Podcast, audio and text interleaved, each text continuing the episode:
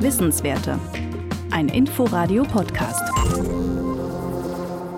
gibt ja heute früh schon wieder einen Höchstwert, mehr als 130.000 Neuinfektionen innerhalb eines Tages. Der Inzidenzwert bundesweit liegt erstmals über 600. In Berlin sind wir ja sowieso schon bei über 1000, 1150 rund angekommen.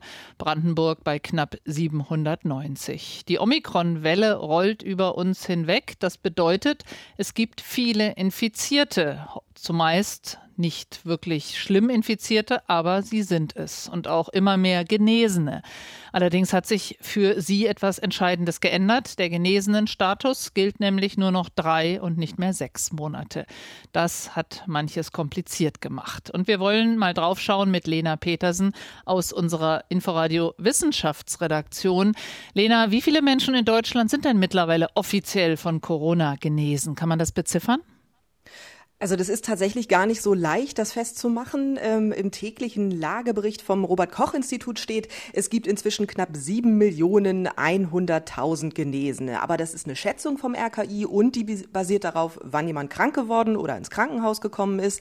Da wird nicht berücksichtigt, ob jemand Spätfolgen hat und darunter fallen vor allem einfach alle Menschen, die ihre Corona-Infektion überstanden haben seit Beginn der Pandemie.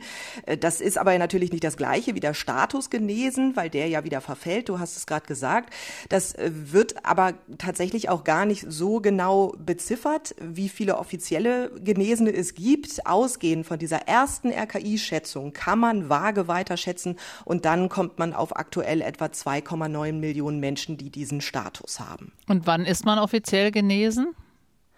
Also diesen Nachweis, den bekommt man, wenn es den Beleg gibt, dass man sich wirklich infiziert hat, sprich in einen positiven PCR-Test und dass dieser Test gemacht wurde, muss mindestens 28 Tage her sein. Das sind die beiden wesentlichen Voraussetzungen und dann gibt es noch die andere Einschränkung, 90 Tage nachdem der Test gemacht wurde, erlischt dieser Status dann wieder. Ja, und das ist ja eben verkürzt worden und sich wieder frei. Warum wurde das erstmal so geändert, wenn wir dabei nochmal bleiben?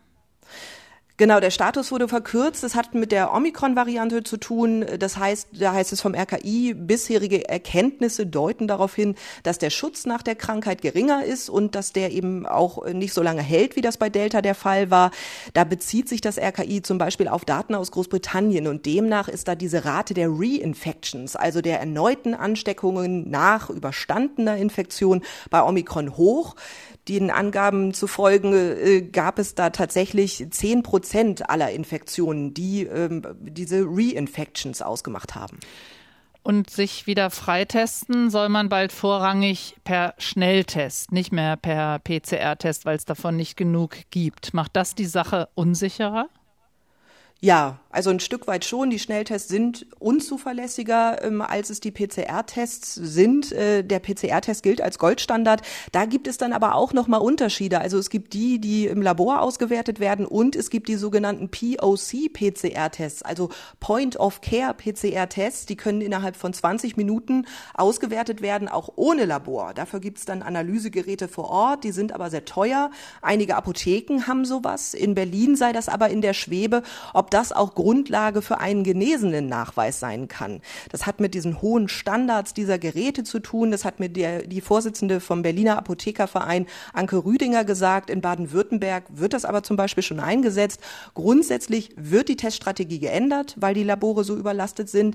Ähm, dann soll auf jeden Fall gelten, ähm, Leute im Krankenhaus, Pflegekräfte, Menschen der Eingliederungshilfe, der Behindertenpflege, die sollen zuerst einen PCR-Test bekommen. Fürs Wochenende Wochenende hat Gesundheitsminister Lauterbach ja den Entwurf angekündigt. Am Montag soll dann die Verordnung bei der Ministerpräsidentenkonferenz beschlossen werden. Und da werden wir natürlich auch noch mal weiter drüber sprechen, über den genesenen Status, wie man den dokumentiert. Weiterhin Lena Petersen war das aus unserer Inforadio Wissenschaftsredaktion. Wissenswerte.